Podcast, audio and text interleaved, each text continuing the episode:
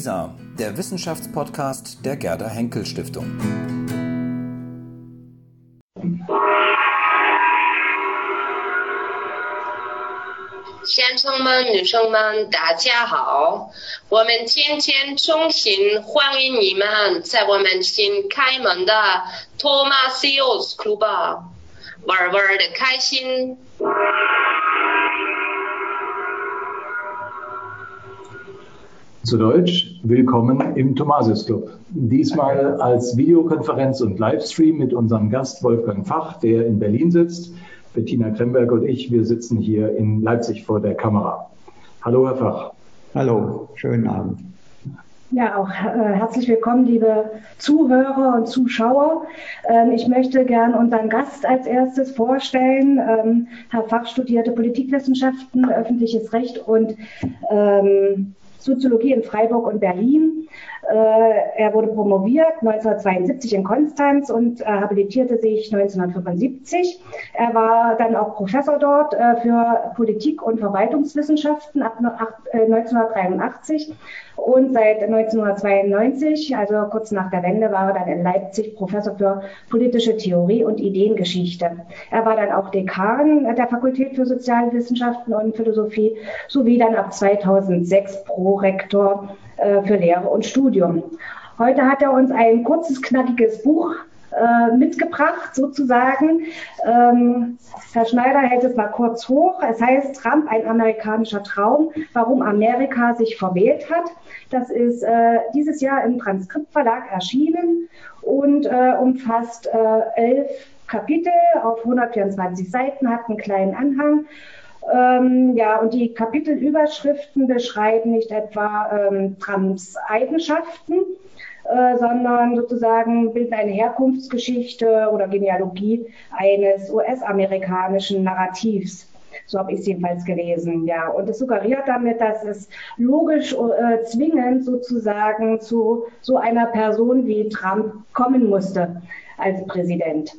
Ja, ähm, bevor ich dieses Buch äh, in die Hand genommen habe, ähm, dachte ich, oh Gott, jetzt muss ich mich auch noch mit Trump befassen. Das war mir sehr unangenehm. Ich bin sehr, sehr froh, dass Herr Fach äh, äh, diesen Herrn Trump tatsächlich sehr selten äh, erwähnt. Also ich glaube zehnmal insgesamt, also mehr glaube ich nicht.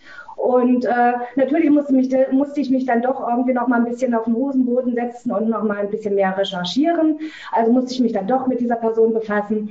Aber ähm, ich bin äh, sehr erfreut gewesen, dieses Buch lesen zu können, weil es eben auch äh, eine interessante Geschichte ist. Und ähm, ja, eigentlich beschreibt es ähm, von der Staatsgründung an ähm, verschiedene Präsidenten mit ihren verschiedenen Ansätzen ähm, und sie behaupten, äh, dass Amerika durchweg eigentlich immer einen Helden brauchte, um sich sozusagen als Amerika-Identität zu schaffen.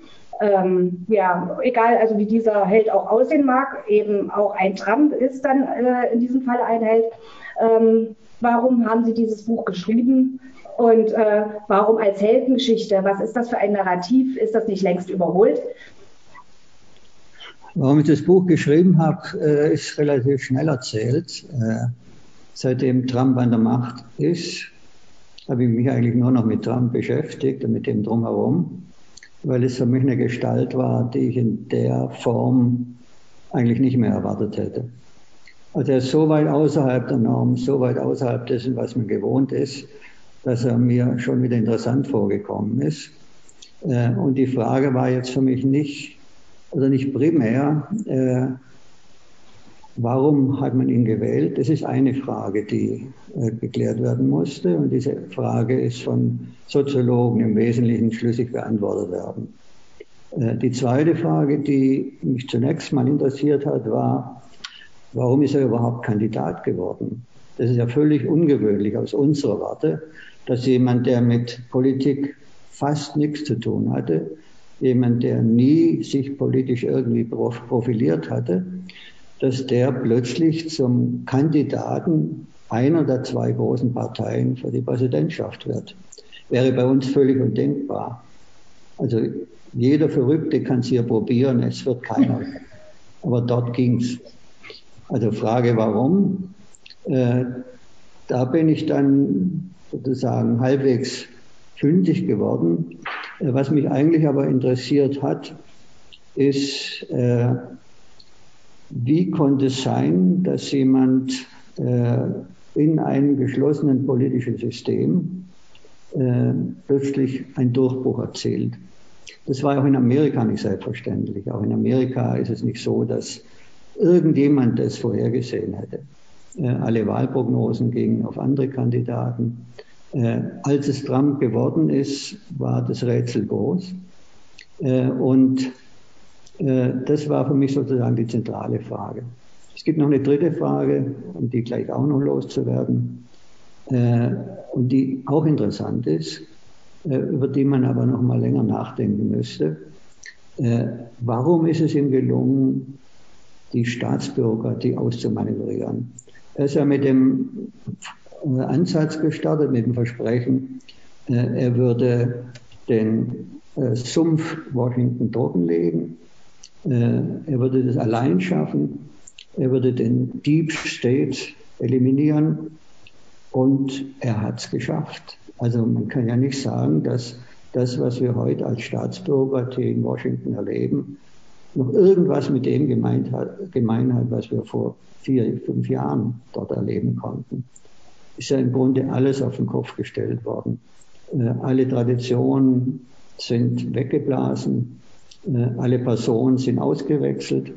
Äh, Trump hat sich eine Maschinerie zusammengebaut, die sozusagen in seinen Diensten steht. Das ist etwas, was wir aus Diktaturen kennen, etwas, was wir eigentlich für Amerika nicht erwartet hätten. Also das sind die drei Fragen. Warum ist er überhaupt Kandidat geworden? Warum hat man ihn gewählt? Und wie ist es ihm gelungen, sein Wahlversprechen, äh, den Staat sozusagen zu ruinieren, wahrzumachen? Mich hat die mittlere Frage interessiert, was das Buch angeht. Jetzt ähm, äh, frage ich Sie mal das Naheliegende, ähm, äh, nämlich warum andere methodische Ansätze, den Erfolg äh, von Trump zu erklären, bei Ihnen gar nicht vorkommen. Also ich denke, Sie versuchen das über eine Ideen- und Politikgeschichte Amerikas zu lösen, die sehr interessant ist und für mich auch sehr viele neue Einblicke äh, gibt. Aber was man unlängst in der Zeitung lesen konnte, dass äh, Trump als eine Fernsehfigur erklärt werden muss und dass die Rolle des Fernsehens im Grunde äh, wichtig ist, dass die Fankultur, die ihn trägt, ja, äh, auch ähm, miterklärt werden muss. Das äh, sind ja jetzt einfach alternative Ansätze, äh, damit zurechtzukommen. Das spielt bei Ihnen keine Rolle. Ich will Sie mal, bevor wir auf Ihre Argumentation dann eingehen und danach fragen, einfach mal fragen, ob Sie selber in die Versuchung geraten sind, psychologische, soziologische oder medientheoretische Ansätze zu probieren. In die Versuchung bin ich nicht geraten, weil ich erstens davon nichts verstehe und zweitens, weil die Ansätze ja schon da waren. Und ich habe vor mir, das ist in dem Zusammenhang vielleicht ganz interessant, ein Diagramm aus einem Buch von John Campbell, American Discontent, ist vor zwei Jahren erschienen. Äh, der will erklären The Rise of Donald Trump. Und er macht es mit Hilfe von langfristigen Trends, 18 an der Zahl, mit Hilfe von Krisen und Blockaden, die diese Trends dann sozusagen umformen, 10 an der Zahl. Das heißt, er hat ins, insgesamt 28 Variablen, äh, die den Trump-Erfolg erklären sollen. Äh, da kommen alle drin vor, die Sie gerade vermisst haben, noch einige mehr. Und äh, am Ende habe ich mich gefragt, war es das eigentlich schon? Äh, Können es diese 28 gewesen sein? Äh, oder muss man vielleicht doch noch weiter schauen, dann nicht mehr in dem Feld herumwühlen, in dem schon gewühlt worden ist, von Ökonomen, Soziologen, Politologen und so weiter, sondern das auszudehnen. Äh, das war zunächst mein Gefühl. Äh, mein Ansatz war dann Hegel. Und zwar zwei Bemerkungen von Hegel. Das eine, die eine Bemerkung ist, da wo Staaten sind, kommen Heroen nicht vor. Und die zweite Bemerkung von Hegel, äh, Amerika hat keinen Staat. Um 1800 herum, äh, Amerika ist zurückgeblieben, Amerika hat keinen Staat, ist eine Behauptung, die äh, schon in der einen oder anderen Form äh, 100 Jahre vorher von Locke äh, aufgestellt worden ist. Amerika ist sozusagen der Weltanfang, wir sind inzwischen viel weiter. Äh, um 1800 herum war es auf der einen Seite Hegel, der sagt, äh, die sind noch weit zurück. Und die Begründung war viel zu viel Raum, viel zu wenig Volk. Staaten gibt es nur, wo die Völker oder die Menschen dicht aufeinander leben, ist doch nicht der Fall. Äh, die Amerikaner selber haben das so gesehen und haben gesagt, unser großer Vorzug ist, dass wir das Land haben, äh, wenige Leute, die können sich alle davon ernähren. Äh, Nochmal 100 Jahre später Werner Sombart, warum kein Sozialismus in Amerika? Wieder das Land, das riesige Land, die wenigen Leute. Und heute, wenn man es zuspitzen will, haben wir es genauso. 97 äh, Prozent der Fläche werden von 23 Prozent der Menschen bewohnt. Also immer noch ein riesiges Land, immer noch vergleichsweise wenig Leute. Also sozusagen, wo Heroismus ist, kein Staat und umgekehrt auch, wo Staat ist, kein Heroismus. Äh, Amerika hat keinen Staat, also müsste Amerika doch eigentlich Heroismus haben. Mhm. Äh, ist ein relativ schneller Schluss. Aber von dem bin ich ausgegangen und habe dann geguckt, wo ich heroische Elemente in der amerikanischen Geschichte entdecke.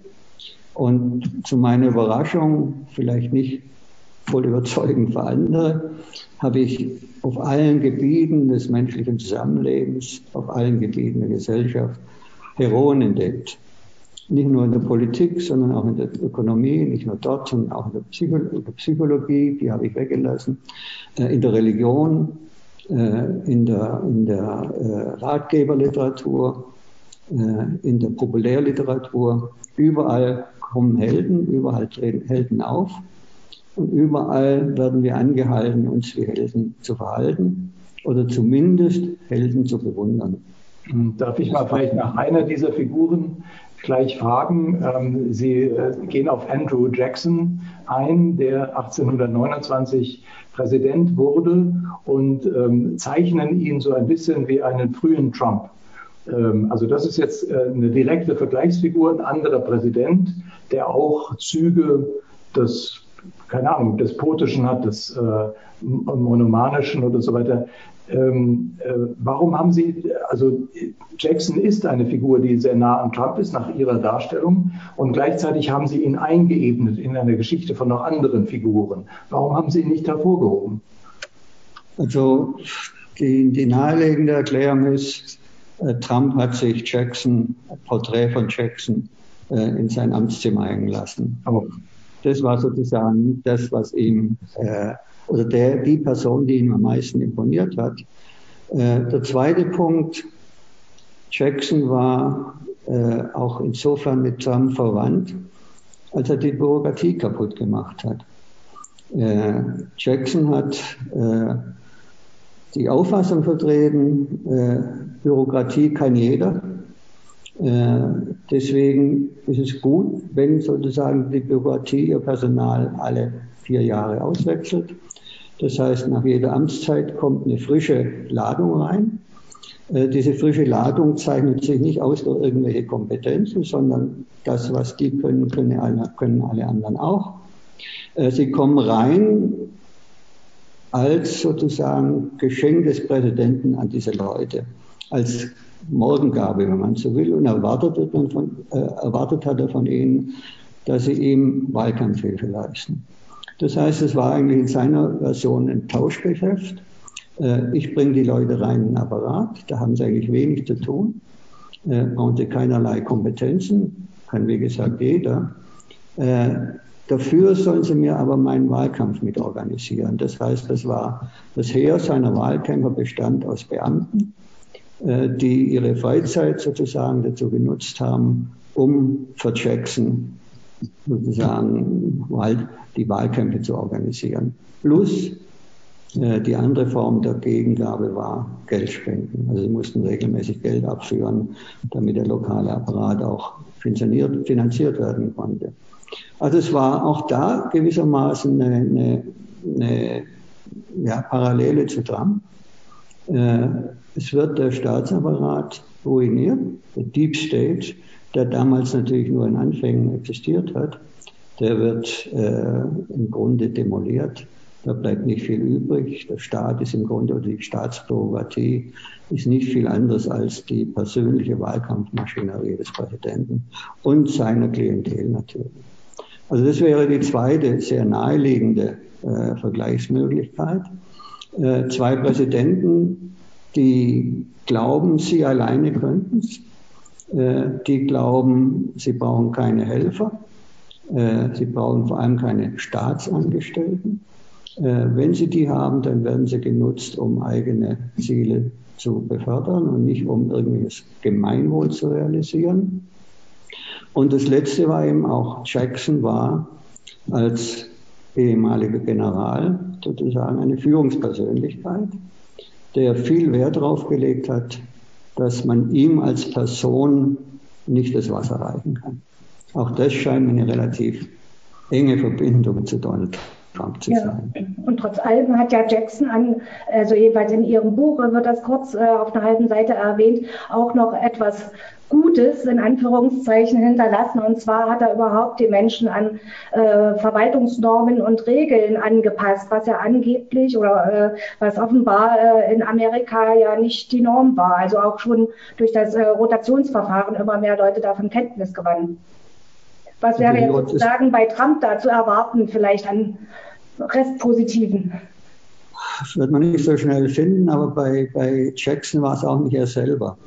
Äh, sondern es waren die, äh, ja, die, die arbeitende Bürokratie. Es gab auch da natürlich äh, Leute, die Bürokraten im engeren Sinne waren, die dort irgendwelche Jobs hatten, die Mitarbeiter hatten etc. pp. Und äh, für die war schon wichtig, dass die Leute, die sie haben und von denen nichts verlangt wurde und den Jackson immer klar gemacht hat, dass sie das eigentlich ohne weiteres könnten, dass die gewisse Leistungen erbringen, weil sie dafür dann verantwortlich waren, dass diese Leistungen auch vorgezeigt werden können. Weil die Leute aber an nichts gewöhnt waren, weil sie keinerlei Routinen hatten, auch keinerlei Disziplin, äh, war die Alternative, dass man dann äh, Regeln auferrichtet. Das heißt, Dienstvorschriften macht, damit die Leute, die sozusagen von innen heraus intrinsisch nicht äh, den Max Weberschen Idealtypus des Bürokraten repräsentieren, dass sie wenigstens durch ein äußeres Korsett gezwungen werden, ganz bestimmte Tätigkeiten zu absolvieren. Also das Personal wurde sozusagen versaut. Äh, und um das auszugleichen, haben diejenigen, die auf funktionierendes Personal angewiesen waren, Regeln eingeführt.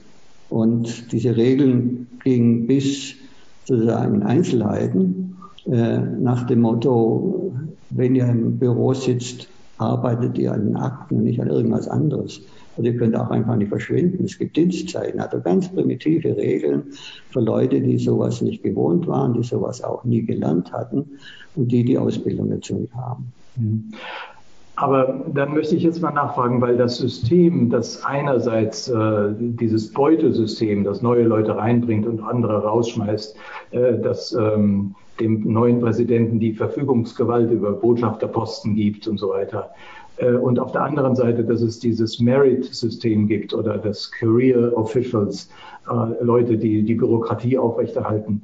Das ist ja etwas äh, schon Bekanntes und das ist ja immer so. Immer wenn ein neuer Präsident kommt, gibt es einen ganzen Haufen von Posten, die sozusagen geräumt werden müssen und wo neue Leute reinrücken, die politische Ämter sind. Ne? Was, was es ja auch in bescheidenem Maße in, in Deutschland gibt mit äh, politischen Staatssekretären und so ähnlich.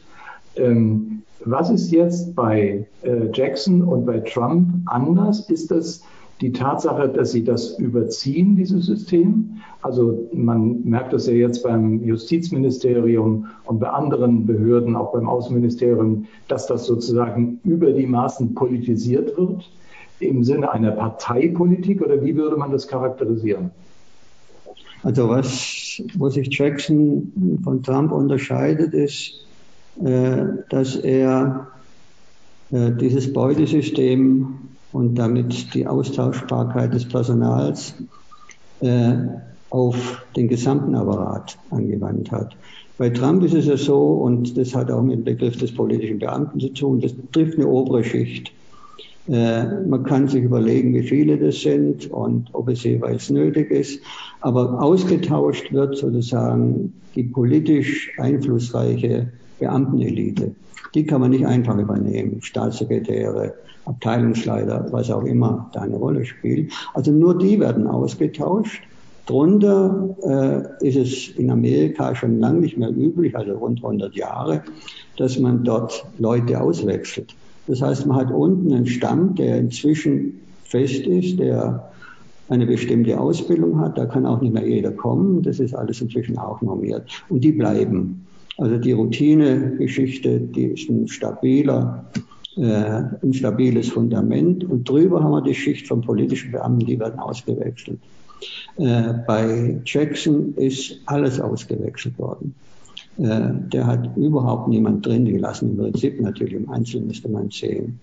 Äh, für ihn gab es nicht diese Trennung äh, von politischen Beamten und Normalbeamten. Da waren alles politische Beamten bis runter zum Briefträger. Äh, also das ist die eine Differenz. Die zweite Differenz, äh, Trump äh, hat ja kein sozusagen Regierungsprogramm, sondern hat eigentlich ein Antiregierungsprogramm. Das heißt, das, was seine Politik war, wäre nicht irgendwas verwirklichen, irgendwas aufbauen, irgendetwas äh, Neues schaffen, Programme realisieren etc. pp, sondern er hat ja durch die Bank eigentlich nur zerstört. Äh, das ist das, was mit, mit Swamp gemeint war und das, was mit Ausdrucken gemeint war und das, was er auch hingekriegt hat.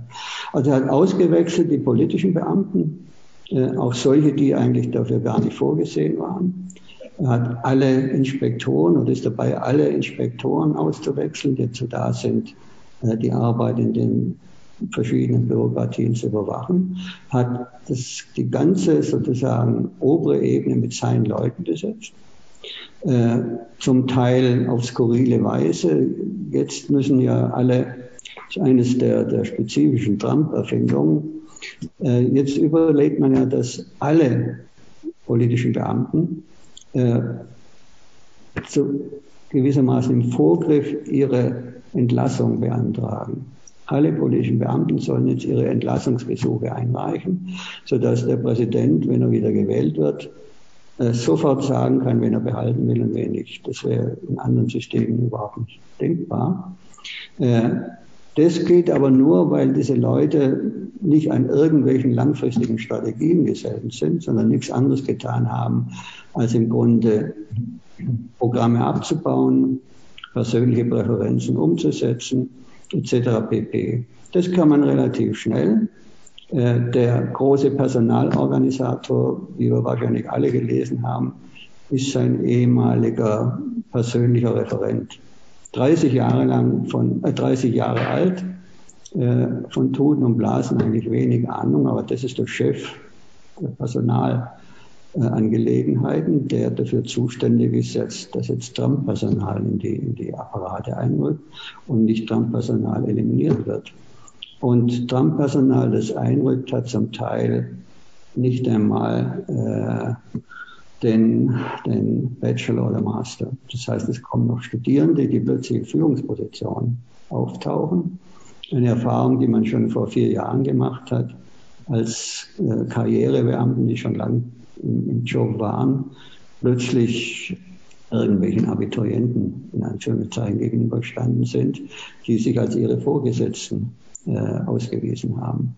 Also das ist eine Art von, von ja, Deprofessionalisierung, wie wir sie bei Jackson gekannt haben, äh, jetzt aber eigentlich äh, beschränkt ist auf die oberen Schichten. Äh, aber das reicht ihm aus, weil er kein, kein anderes Programm hat als eben, im Wesentlichen kein anderes Programm als eben ganz bestimmte Dinge äh, zu, zu Kommen wir mal jetzt zum nächsten Thema und zwar, ähm, Sie sagen, ähm, Trump ist äh, kein Unfall gewesen, sondern muss sich sozusagen aus der Geschichte Amerikas herleiten. Amerika, das immer auf das Individuum gesetzt hat und deswegen auch diesen Heldenbegriff so stark macht. Äh, und Sie unterscheiden da zwei Typen von Helden. Einmal den, äh, das Vorbild, was ja offenbar Trump nicht ist, und auf der anderen Seite den Anführer. Also diesen Heldentypus würde er ausmachen. Also inwiefern also kann man Trump Trump verstehen, wenn er kein Unfall ist, als ein Anführer? Wovon denn? Also wenn er, er auch gleichzeitig ein Zerstörer ist. Ja, ich meine, er ist, er ist eigentlich beides. Das macht ihn ja in Anführungszeichen so attraktiv. Er, er ist ein Vorbild als Privatmann, als Geschäftsmann. Äh, viele eifern ihm nach, viele halten ihn deswegen für politisch kompetent, weil er äh, gewaltige Reichtümer angehäuft hat, weil er sozusagen die Fernsehshow hatte, in der er seine Kompetenz zeigen konnte, was immer dahinter gesteckt ist. Also er ist einerseits Vorbild, äh, so wollen eigentlich viele sein. Also die Interviews, die man zum Teil gemacht hat von soziologischer Seite, haben immer wieder das Ergebnis gebracht, dass Trump ein Vorbild ist, äh, das den allgemeinen, äh, den gemeinen Amerikanern und Amerikanerinnen zeigt, es geht. Äh, man kann nach oben kommen. Hier hat es einer geschafft. So was will ich auch. Also er lebt scheinbar äh, den amerikanischen Traum vor und das ist eben äh, Vorbild zu sein für eine Karriere, die vom Tellerwäscher zum Millionär führt, wenn alles glatt geht. Das ist die eine Seite. Das zweite ist, er ist politisch gesehen eben auch ein Führer. Also als Person ein Vorbild, politisch gesehen ein Führer. Äh, der sozusagen im Alleingang äh, I, I alone can fix it, also ich bin's allein, der im Alleingang sozusagen Amerika auf den rechten Pfad zurückführt. Also er ist beides und das macht ihn eben besonders attraktiv und besonders gefährlich. Aber die Frage geht vielleicht nochmal in diese Richtung, dass man ja ähm, tatsächlich Assoziationen an Mussolini oder Hitler hat. Äh, Leute, die den klassischen Verwaltungs- und Politikapparat außer Kraft setzen. Und bei diesen beiden ähm, äh, sind ja sozusagen Bewegungen dahinter gestanden, auch Apparate, auch paramilitärische äh, Formationen, die ihnen dann konkret auch geholfen haben, äh, die klassischen Eliten wegzuputzen. Wenn das jetzt bei Trump anders funktioniert, wie erklärt man das da? Äh, also Faschismus hat ja zwei, zwei, also nach Hannah Arendt, wenn man so will, hat zwei Standbeine gehabt, das war Organisation und Ideologie. Äh, er hat keines von beiden.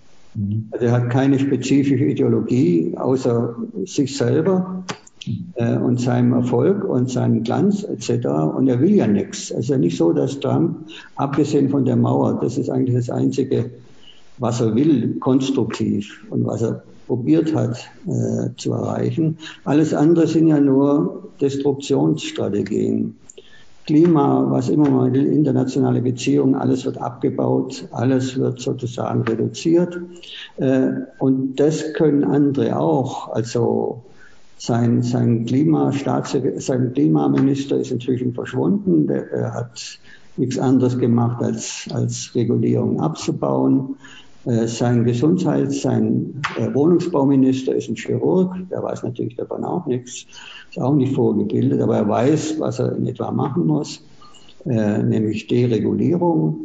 Seine, seine, seine Bildungsministerin, Erziehungsministerin, die De Vos, hat im Grunde auch nicht viel Ahnung, außer von, von Privatschulen, aber sie weiß auch, was sie machen muss, nämlich äh, abzubauen, den ganzen öffentlichen, normalen Schulbereich. Also es ist im Grunde ein großes Destruktionsprogramm, das äh, alle können, aber mehr ist nicht dahin. Also er will nichts Positives, er will nichts Konstruktives. Äh, deswegen äh, braucht er auch keine Organisation. Er hat keine, er braucht keine, er ist als Einzelner groß geworden äh, und er ist mehr oder weniger ja immer noch ein, ein Einzelkämpfer. Was er braucht, ist, eine, ist ein Heer von, von Rechtsanwälten, die ihn immer wieder äh, aus seinen Verlegenheiten befreien, aber sonst braucht er eigentlich nichts. Der Rest ist destruktiv, negativ, geht ohne Organisation und geht ohne Ideologie. Äh, ja. Äh, gleichzeitig ist es ja interessant zu sehen, dass Trump auch nicht alles kann. Also zum Beispiel in der Umweltpolitik würde er sicher und seine Leute auch, und da ist er ja auch gar nicht alleine, gerne alle Regulierungen, alle Naturschutzregelungen abbauen. Aber wenn Kalifornien nicht mitmacht, ja, dann klappt das nicht. Dann funktioniert das überhaupt nicht. Mhm. Also der Machtbereich des amerikanischen Präsidenten ist ja erstaunlicherweise auch stark limitiert. Nicht nur durch den Kongress und den Senat, sondern auch durch die sehr föderale Verfassung der äh, Vereinigten Staaten. Ähm, was ja auch irgendwie mit erklären hilft, dass äh, es sozusagen noch nie zu einem verfassungsrechtlichen größeren Unglück gekommen ist. Die Präsidenten ja. haben einfach, äh, sind dann abgetaucht und durch neue ersetzt worden. Ähm, äh, ist das bei Trump sozusagen bei seiner Zerstörungswut dann ähm, die, die ich glaube, die ich auch so beobachte, ja, äh, dass, es, ähm, äh, dass es da um Deregulierung geht und damit um auch die Durchstreichung von bewusst gesetzten Zielen. Also es ist auch ein Antirationalismus-Argument. Wir sollen gar nicht Pläne haben, wir sollen gar nicht Gründe haben, sondern wir machen einfach so, wie es uns gefällt eher. Und je weniger Regeln, umso besser. Und gleichzeitig ist in der amerikanischen Wirklichkeit der Präsident dann doch merkwürdig ausgebremst. Einmal durch den, durch den Supreme Court und die anderen höchsten Gerichte der einzelnen Staaten und dann aber auch durch das wirtschaftliche Gewicht einiger Staaten äh, wie Texas äh, oder wie Kalifornien vor allen Dingen. Das ist richtig. Äh, also jetzt kommt es natürlich wieder darauf an, äh, ob man diese äh, regionale Zersplitterung politisch kompensieren kann. Also mit, mit, Texas hat er keine Probleme, mit Kalifornien hat er Probleme. Äh, das gleiche gilt für den Supreme Court. Bisher hat er gewisse Probleme, die haben sich jetzt deutlich reduziert oder sind dabei, deutlich zurückzugehen. Also es ist äh, keines dieser, dieser Hindernisfaktoren, äh, Partei, Region, Industrie, was immer man nimmt, ist sozusagen stabil ein Hindernisfaktor, sondern es kommt immer darauf an, ob man ihn politisch in den Griff kriegt oder nicht. Äh, wie gesagt, es gibt, es gibt Regionen, die sich nicht steuern lassen oder noch nicht steuern lassen. Äh, die muss man dann halt irgendwie versuchen zu zwingen. Wir haben ja gesehen, dass er äh, ganz bestimmte Einzelstaaten, die ihm jetzt bei diesen ganzen Demonstrationen nicht zu Pass gekommen sind, die nicht bereit waren, seine harte Politik zu betreiben, dass er die plötzlich mit, mit nationalen Streitkräften sozusagen äh, überfahren hat. Äh, er hat schon Möglichkeiten, aber es ist sicher, äh, so wie er ohne Apparat, der das jetzt sozusagen verlässlich machen könnte, ohne Partei, die jetzt sozusagen eine ganz starke Größe darstellen würde, also la NSAP, NSDAP oder SASS, was auch immer, solche Organisationen fehlen ihm. Äh, deswegen muss er eben mit dem arbeiten, was er hat. Äh, das ist relativ beschränkt, aber es ist durchaus einsetzbar. Und äh, er ist jetzt gerade mal vier Jahre an der Macht. Er ist ein völliger Homo novus gewesen, das heißt, der mit den Mechanismen noch nicht so recht spielen konnte, der die Hebel noch nicht alle gekannt hat. Aber er macht schon ganz schöne Fortschritte. Mhm. Äh, deswegen muss man eigentlich auch sehen, dass er nicht mehr weitermachen kann. Also der Hintergrund meiner Frage war nochmal dieser vielleicht äh, abwegige Faschismusvergleich, weil ich glaube, mich richtig zu erinnern, äh, dass sowohl bei Mussolini wie bei Hitler ein Erfolg dann des Durchgesetz, der durchgesetzten radikalen Änderungen auch der war, dass man die regionalen Mächte beseitigte. Also dass man alles nationalisierte. Und das scheint in Amerika ja doch sehr weit weg zu sein, weil also selbst seinen Zaun kriegt er wegen der Grenzstaaten häufig nicht hin, weil die das gar nicht wollen und auch gar nicht ja, wollen mögen. Und die Wirtschaftspolitik scheitert an, den, an der Autoindustrie und ähnlichen Industrien äh, in Kalifornien. Das führt mich zu dieser Frage, äh, Sie fangen ja an und äh, äh, rekurrieren immer wieder darauf auf dieses schöne Hegelsche Zitat mit der Verwaltung. Ja? Also dass die Verwaltung, wenn der Staat sich dann ausbildet, irgendwie die Heroen ähm, und alles ähm, sozusagen Disruptive irgendwie erledigt, erstickt quasi so. Jetzt ist aber Verwaltung in der modernen Gesellschaft ja interessanterweise ein sozusagen vielköpfiger Moloch. Es ist ja gar nicht, es gibt ja keineswegs nicht nur eine Verwaltung, sondern man könnte ja die Welt, in der wir leben, als Kampf der einen Verwaltung gegen die andere Verwaltung beschreiben. Ministerien, auch Bund gegen Länder, Stadt, Kommune gegen Land und so weiter. Also diese Realität der Verwaltung und wenn es stimmt, äh, wenn es zu beobachten ist, dass zumindest da ein Widerstand gegen Trump ähm, auch sich entfaltet in, in diesem Geflecht, ist jetzt mal meine Frage an, an Sie. Wie weit folgen Sie denn diesem Hegelschen äh, Diktum oder der Hegelschen Idee, dass die Verwaltung den Staat fest und stabil macht? Glauben Sie, dass es äh, und, und gleichzeitig, dass Trump so etwas auch dann trotzdem beseitigen kann? Ist das für Sie eine, ein witziger Einstieg oder tatsächlich eine sehr ernste Überlegung, der Sie nachgehen?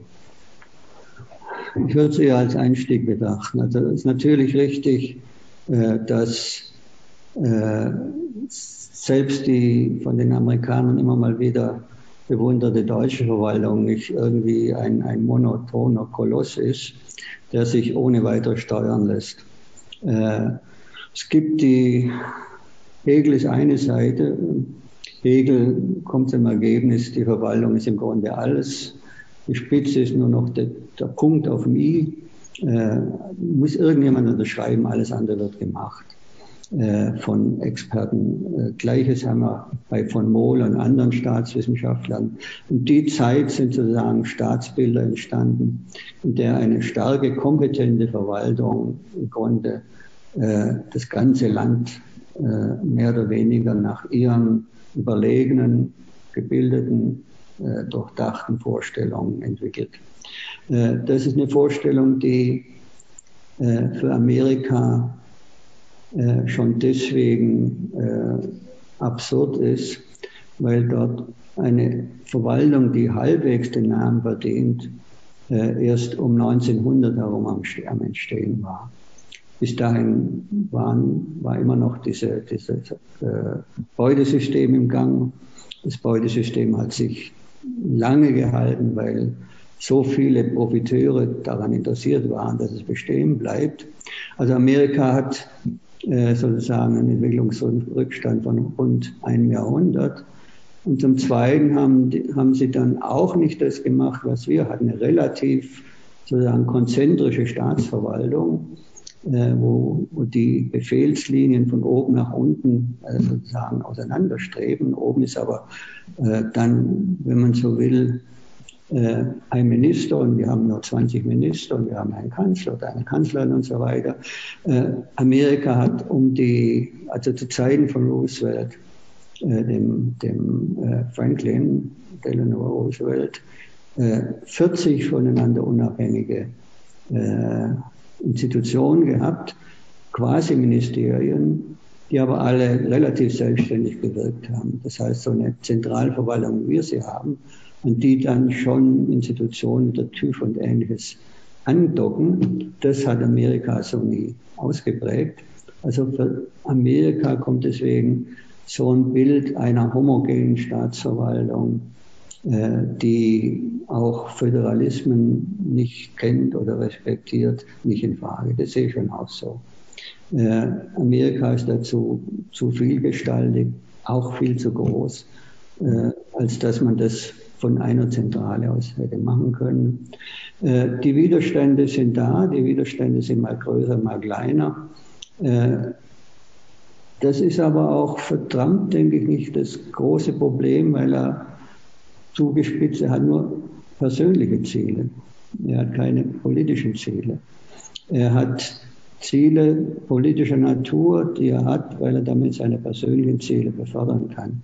Er will natürlich die Industrie befördern, er will die Steuern senken, alles das sind Ziele, die ihm selber ja sozusagen nirgendwo reinpassen, äh, die er halt hat, weil er die Unterstützung der Unternehmer braucht, weil er die Unterstützung bestimmter Schichten in der Gesellschaft braucht, die eben äh, von diesen Politiken profitieren, profitieren.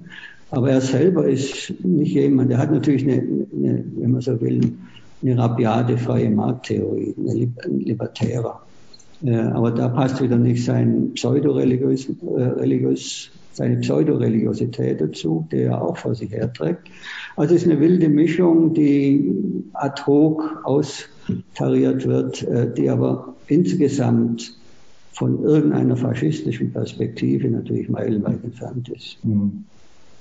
Gibt es denn, weil wir gerade über Verwaltung auch geredet haben, ähm, etwas, was äh, äh, die zentralistischen oder auch zum Beispiel die deutsche Verwaltung vielleicht äh, von Amerika mit äh, übernehmen könnte an Positiven? Gäbe es da was?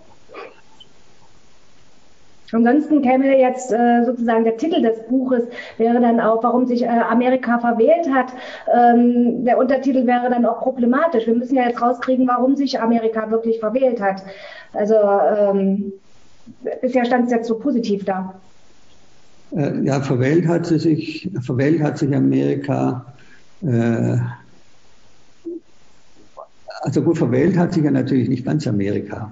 Äh, das ist auch klar. Äh, ist ja nur eine Amerika hat insofern hat sich als Ganze verwählt, als sie auf einen falschen Dampfer sozusagen aufgestiegen sind. Äh, ich halte die Entwicklung für ziemlich verheerend. Äh, und mein Punkt war halt, äh, wenn ich, wenn ich die ganzen Erklärungen mir angucke, dann hat mir halt dieser Heroismus als Motiv oder als Bewegungskraft noch gefehlt. Deswegen habe ich darauf konzentriert. Alles andere ist da. Wie gesagt, wir haben 30 Faktoren, die Trump äh, dazu gebracht haben, diesen, diesen Erfolg zu haben. Äh, was da Positives rauskommt, also ich wüsste es im Augenblick nicht zu sagen. Äh, also ich sehe weder an der, an der Politisierung der Verwaltung was Positives. Das heißt nicht, dass man nicht Verwaltung politisieren sollte, aber halt nicht in dem Stil. Äh, ich sehe, ich sehe in seinen politischen Strategien nichts Positives. Äh, ich sehe in seiner Personalpolitik nicht irgendetwas, was man sich äh, abgucken sollte, um eine Scheibe, vielleicht eine Scheibe davon abzuschneiden. Alles das sehe ich eigentlich nicht. Äh, für mich ging es eigentlich eher darum, etwas unerklär, also für mich zunächst mal Unerklärliches ein Stück weiter erklärbar zu machen. Jenseits dessen, was, was man lesen konnte, was ja alles richtig ist. Äh, die Evangelikalen hatten ihre Gründe, äh, die Arbeitslosen hatten ihre Gründe, der Mittelstand hatte seine Gründe. Alles das ist ja richtig. Für mich war die Lücke, wie kann es sein, dass diese ganzen 60 Millionen, die ihn gewählt haben, auf einen Mann setzen, der im Max-Weberschen Sinne ein, ein Windbeutel ist, der politisch noch überhaupt nichts vorzuweisen hatte, äh, der bei genauem Hinsehen auch als Kapitalist ja nichts weiter war als ein Bankrotteur, nach dem, was man jetzt an, an Steuerauszügen hat lesen können. Wie kann es sein, dass 60 Millionen Amerikaner äh, auf diesen Mann abfahren? Darunter müssen, äh, ich weiß nicht wie viele, aber die meisten müssen darunter sein, die jetzt nicht irgendwelche materiellen Interessen daran knüpfen. Äh, oder es sind jedenfalls sehr viele, äh, die nicht äh, in die Kategorie arbeitslos fallen. Es sind sehr viele, die nicht in die Kategorie äh, verelendet fallen. Äh, es sind sehr viele, die auch nicht in die Kategorie äh, evangelikal fallen. Also es muss ein, ich, ich habe das jetzt nicht genau untersucht, ich weiß es auch nicht. Deswegen, wer, wer, also wie die soziale Zusammensetzung der Wählerschaft ist. Aber ich denke, es ist ein großer Teil dabei, der mit den Erklärungen, die man ökonomisch und soziologisch auf dem Markt findet, nicht erklärt werden kann. Und da kam halt der äh, Heroismus gewissermaßen als Passepartout für alles Mögliche. Haben Sie denn eine Idee, ähm, woher äh, diese Sehnsucht nach dem Helden kommt? Das scheint ja jetzt nicht nur ein amerikanisches Phänomen zu sein, sondern es scheint ja auch in anderen Ländern äh, dieser äh, dieser Wunsch nach äh, der äh, großen Figur, dem starken Mann da zu sein. Ähm, haben Sie da irgendeine Idee, inwiefern das gerade jetzt so, in unserer Zeit so eine große Rolle spielt. In verschiedenen Ländern kann man das ja beobachten. Naja, wenn Systeme nicht mehr funktionieren, bleiben eigentlich nur Personen übrig. Das wäre die ganz allgemeine und auch in gewisser Weise banale Antwort. Äh, in, in Amerika ist halt der Sonderfall aus, aus meiner Perspektive jedenfalls, äh, dass das Heldenmotiv in sämtlichen Bereichen auftaucht. Und zwar von allem Anfang an. Ein Grund, warum das in Amerika so stark war, ist, dass, das muss man sich auch vor Augen halten, der Zentralstaat ist halt ein Militärstaat gewesen, sonst nichts anderes. Die Zentralregierung in Washington äh, bestand aus einem Präsidenten, einem Kriegsminister, einem Außenminister und einem Finanzminister. Das war alles. Und dann kamen noch ein paar Schreiberlänge dazu. Das heißt, die Zentrale war sozusagen auf äh, Krieg ausgerichtet. Alles andere haben die Einzelstaaten erledigt und die sind halt ideologisch nicht irgendwo wichtig geworden. Wichtig war immer die Zentrale. Äh, wichtig war eine Zentrale, die eben auf Krieg ausgerichtet war. Äh, nichts anderes eigentlich zu tun hatte. Das war ja der ganze Sinn des Zusammenschlusses. Und äh, ich habe das in, in, in, meinem Text ja auch äh, erwähnt. Äh, die äh, Gründungsväter, die die Verfassung zusammengeschustert haben, haben sich lange überlegt, wie sie den Präsidenten nennen sollten. Äh, der Präsident war ein Ersatzkönig und sollte sogar möglichst diesen Titel kriegen. Ein Vorschlag war, wir nennen George IV., weil in England George III. an der Macht war. Äh, das war die Zentrale immer sozusagen auf Führung ausgerichtet, auf Krieg ausgerichtet. Alles, was an Infrastruktur, friedlicher Infrastruktur sonst noch da war, war bei den Einzelstaaten äh, angesiedelt. Äh, das war für den politischen Bereich eine Erscheinung, die wir sozusagen mit Hegel und anderen natürlich überhaupt nicht zusammenbringen können. Äh, aber das Interessante ist, wie gesagt, es hat sich fortgesetzt. In allen Bereichen kann man finden, der Einzelne, der sich durchsetzt, der Einzelne, der für anderen Vorbild wird, bis in die Schuldraumane rein, wo auch immer Einzelne es schaffen und den anderen zeigen, wie es geht. Mhm. Äh, in dem Umfang haben wir Heldenliteratur in keiner anderen Kultur, die mir jetzt im Augenblick geläufig ist. Ähm, ich will einmal den Zuhörern und Zuschauern sagen, dass man Fragen über den Chat stellen kann. Wir haben schon zwei und werden die dann gleich in die Diskussion äh, einfüttern. Ähm, also herzliche Einladung dazu, sich auf diesem Wege zu melden. Und wir werden das auch alles hier über den Bildschirm bringen. Ähm, ich will, Herr Fach, äh, bekennen, dass ich ähm, mindestens genauso fasziniert bin von diesem Phänomen wie Sie und wie viele andere. Ich äh, schaue seit äh, exakt vier Jahren morgens immer PBS News Hour und kann mich sozusagen sehr gut in die liberalen Amerikaner hineindenken, die auch ganz erstaunt vor diesem Phänomen stehen und diese Ausnahme erklären wollen.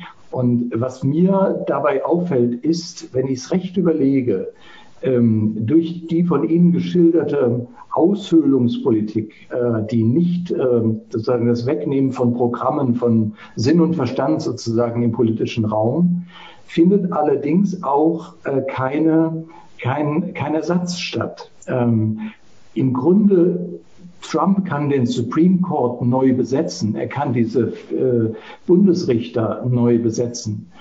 Er macht damit aber eigentlich nur etwas, nämlich er stärkt die vorhandenen Institutionen. Die Institutionen haben in Amerika eine Stärke, von der man sich, glaube ich, in Europa manchmal keinen rechten Begriff macht die sind so stabil, dass sie sich wirklich selten ändern. Und äh, ich würde jetzt nicht nur die politischen Institutionen wie den Senat oder das Repräsentantenhaus und äh, die Gerichte und so weiter nennen, sondern ich würde zum Beispiel auch die Institution der öffentlichen Meinung nennen, die Washington Post, die äh, New York Times, die jetzt irgendwie veröffentlicht hat, dass es seit Trumps Antritt äh, 1200 Seiten, äh, 1200 Bücher, Buchpublikationen zu Trump gegeben hat. Ähm, das ist ja auch nur eines davon. Ähm, aber diese öffentliche Meinung, die auch immer öffentlich vorzählt, wo er Fehler macht, also wo er lügt und was er ja häufig tut, wo er Propaganda macht und so weiter. Auch diese Institution der öffentlichen Meinung ist von einer unglaublichen Robustheit. Ähm, natürlich ist Fox äh, und andere Sender ähm, ähnlich, also sind, sind provokativ und fordern sie heraus. Aber was mich an der amerikanischen Gesellschaft enorm beeindruckt, ist dieser ausgehaltene und mit sehr viel Geduld und Dauer, äh, Mut zur Dauerhaftigkeit geführte Streit darum. Er kriegt keine Mehrheit in der öffentlichen Meinung und er kriegt keine Mehrheit im politischen Feld. Und äh, das mag jetzt viel sein oder wenig sein. Diese ganzen Umfragewerte stehen ja alle in großen Klammern, weil viele Leute sagen, so wie die erhoben werden, sind sie nicht mehr verlässlich. Sie waren beim letzten Mal schon sehr, sehr unzuverlässig und so weiter. Und trotzdem gibt es doch ähm, ein, ein sozusagen äh, Gerüst von Institutionen, von vielleicht Verwaltungen, aber auch gesellschaftlichen Institutionen, die in Amerika eine Stabilität aufweisen. Ich nehme sie nur Facebook und äh, das geht jetzt auch in die Knie vor der öffentlichen Meinung, nicht vor Trump. Ja? Das ist doch äh, ein erstaunlicher Kampf eigentlich, der da stattfindet. Ähm, finden Sie das nicht auch? Hätte ich jetzt gefragt, beziehungsweise ähm, wie würde das äh, vor der Folie Ihres Buches also ich habe jetzt in die, in die Gegenwart geschaut. Sie schauen ja in die Vergangenheit und finden entsprechend viele Bewegungen auch ähnlicher Art. Äh, also es ist sicher richtig, dass man jetzt sozusagen nicht äh, Amerika als Einheitsbrei schildern sollte, in dem alles in eine bestimmte Richtung geht, äh, in dem alles sozusagen kippt plötzlich, weil, weil ein neuer Präsident kommt, der was anderes will, in dem es Institutionen nur noch gibt, um ihm sozusagen zu Willen zu sein. Das wäre natürlich alles massiv einseitig. Aber was man natürlich auch feststellen muss, äh, die öffentliche Meinung, äh, die Sie geschildert haben, ist natürlich eine Teilöffentlichkeit. Äh, die Mehrheit, würde ich fast sagen, nimmt an dieser Öffentlichkeit nicht teil. Das ist eine Öffentlichkeit, die ähm, im Nordosten eine Wirkung entfaltet und die im Südwesten eine Wirkung entfaltet, also Kalifornien und die, die Neuenglandstaaten, wenn man es zuspitzen will. Äh, aber der ganze andere Bereich äh, wird von der öffentlichen Meinung natürlich nicht erfasst. Also die vielen äh, kleineren Zeitungen, die von irgendwelchen Konzernen gesteuert werden, die vielen Radiosender, die es gibt, die völlig, Fernsehsender, die, die völlig abgehängt werden oder die sich selber abhängen von dem, was wir als öffentliche Meinung bezeichnen. Das muss man schon auch sehen. Also es gibt immer noch den Bereich, den wir sozusagen an Amerika kennen und vielleicht auch schätzen. Aber der Bereich ist, ist, eine, ist eine Partialerscheinung inzwischen. Äh, es gibt weite Bereiche, die sind davon nicht tangiert. Wie gesagt, äh, nochmal auf die, auf die simple äh, Größenverhältnis, auf das simple Größenverhältnis. Äh, 97 Prozent äh, der, der, Landmasse ist ländlich und äh, 23 Prozent leben da. Mhm. Das sind alles Leute, die im Wesentlichen von dieser öffentlichen Meinung nicht erfasst werden. Und so kann man auch andere mm, Institutionen und Bereiche durchgehen. Die, äh, Supreme Court ist natürlich auch nicht einfach der verlängerte Arm von, von Trump. Aber wenn er eine Leistung zu vermelden hat, was man ihm auch immer wieder nahelegt, äh, seine Gesinnungsgenossen in der Jurisprudenz haben 200 Richterstellen besetzt. Äh, und er hat jetzt eine deutliche Mehrheit unter den Supreme Court Richtern. Mhm. Die sind jetzt natürlich auch nicht alle einfach äh, ja, an, seinem, an seinem Tropf. Äh, aber es geht schon. Und solche Richter sind lang am Berg und solche Richter sind, können sehr deutlich sein. Und äh, die Figuren, die jetzt dort Recht sprechen werden, die können anderen schon erhebliche Steine in den Weg legen. Mhm. Also es ist so, dass äh, zwar solche Institutionen alle existieren, äh, dass sie aber doch Gefahr laufen, partiell zumindest gleichgeschaltet zu werden. Äh, oder aber es gibt die große Spaltung. Mhm. Es gibt sozusagen die aufgeklärte Intelligenz, die liest die Washington Post und hört das öffentliche Fernsehen oder sieht und hört das öffentliche Fernsehen oder Radio. Äh, die lesen dann noch die New York Times, das ist die eine Seite und auf der anderen Seite habe ich halt riesige Mengen, die, die von irgendwelchen lokalen Sendern informiert werden, die vielleicht gar nicht mehr äh, an Radio oder sowas denken, sondern sich nur noch über äh, alle möglichen äh, E-Mail-Kontakte äh, und Netze unterhalten. Also es gibt beides, aber ich glaube, die Gewichte sind doch unterschiedlich verteilt. Ja, uns haben die ersten Fragen erreicht und die würde ich gerne vortragen. Und zwar mein Cheesy 87. Sie meinten, Trump habe sein Wahlversprechen wahrgemacht und den Sumpf ausgetrocknet. Aber ist die Korruption nicht viel schlimmer geworden, da er Schlüsselpositionen mit Großspenden, mit starken privatwirtschaftlichen Interessen besetzt hat? Das war die erste Frage. Ja, äh, hat denn, also Sumpf austrocknen hieß ja nicht, dass er eine saubere Verwaltung herstellen will, sondern dass er die falschen Leute aus der Verwaltung vertreiben will. Äh, also wenn er, wenn er überhaupt genaue Vorstellungen hatte in dem Augenblick, wo er den Satz gesagt hat, dann sicher nicht äh, in dem Sinne, dass er eine saubere Verwaltung wollte, die äh, das äh, Leistungssystem durchsetzt etc. pp, sondern er wollte einfach die Bürokratie abbauen. Er wollte die Bürokratie zerstören, äh, weil er sie eben als Störfaktor wahrgenommen hat, weil er zumindest gemerkt hat, dass die Leute draußen im Lande den Zentralstaat, die zentrale Bürokratie als sozusagen den Ursprung ihres Übels ansehen. Äh, dass daraus keine bessere Regierung wird, dass da keine äh, saubere Regierung in Anführungszeichen, saubere Verwaltung entsteht, ist eine ganz andere Sache. Äh, es gibt ja heute äh, im Grunde schon noch Inseln, die noch relativ funktionieren.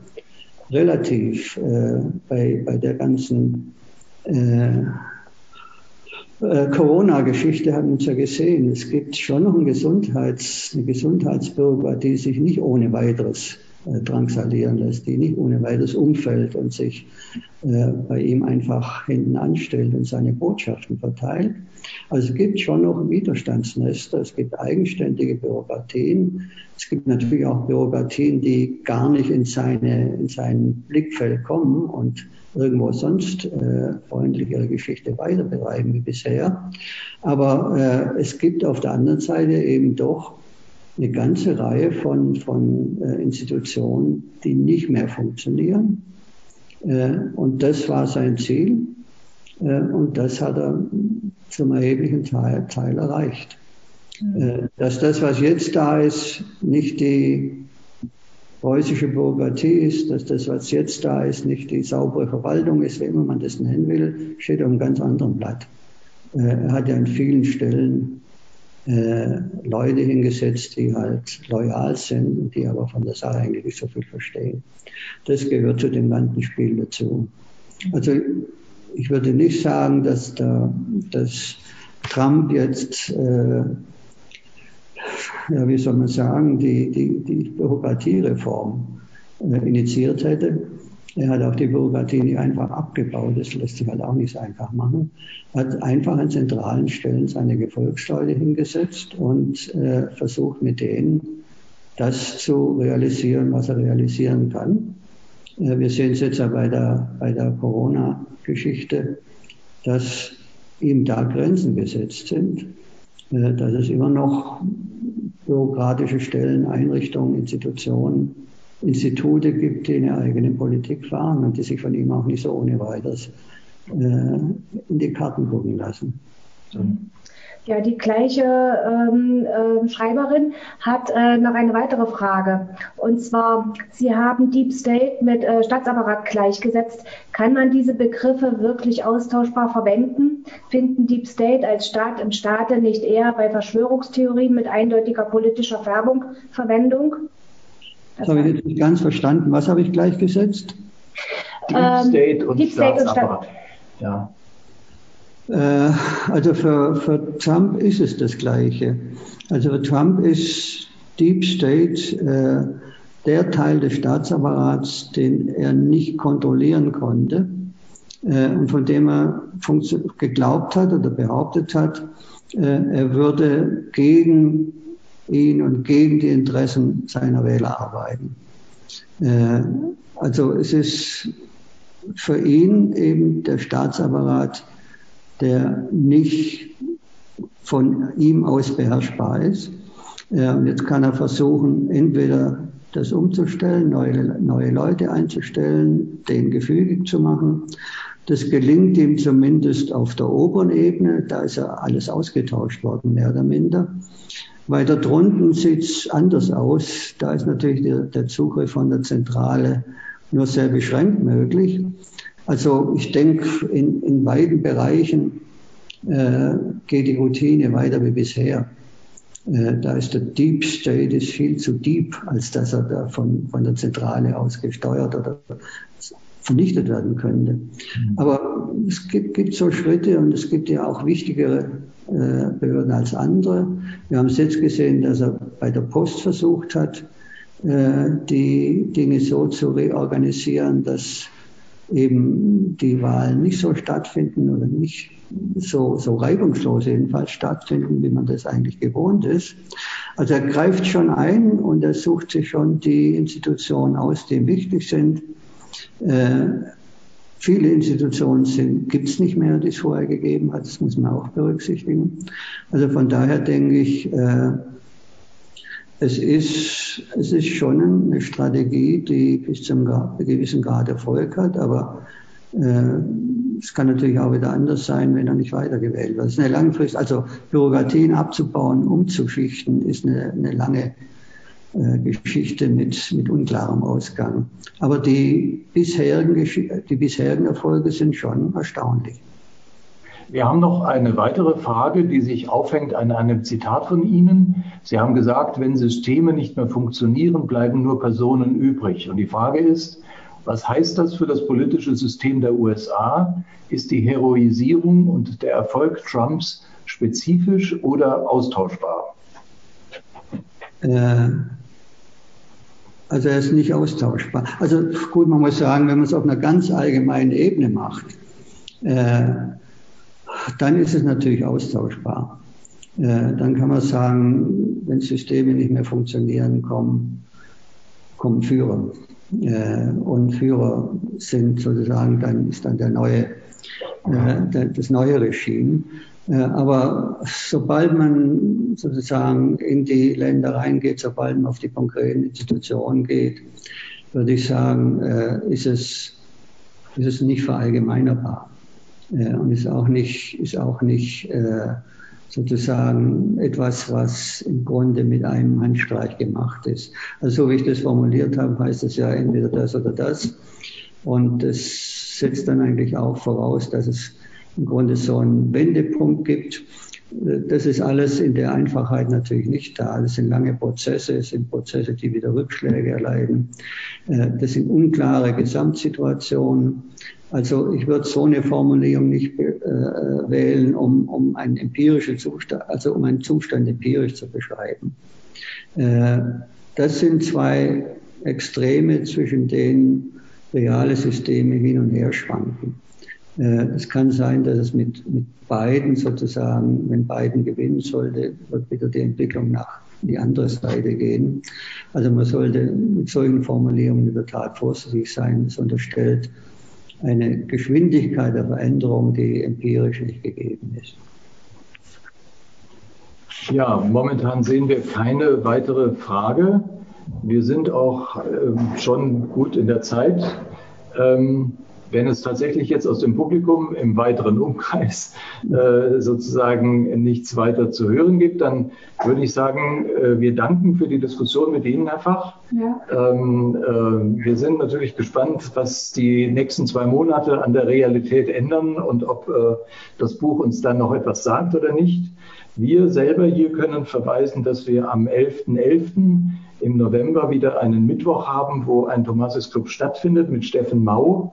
Ähm, ob dann als Videokonferenz oder als Stream de, aus dem Café Alibi werden wir dann abhängig machen äh, von, den, von den Bedingungen. Wir geben alles, damit die Diskussion hier nicht aufhört. Freuen uns, dass es heute so gut geklappt hat. Danken nochmal Herrn Fach und den Beifall müssen wir uns jetzt selber spenden. Auf Wiedersehen. Ja, herzlichen Dank, auf Wiedersehen. Herzlichen.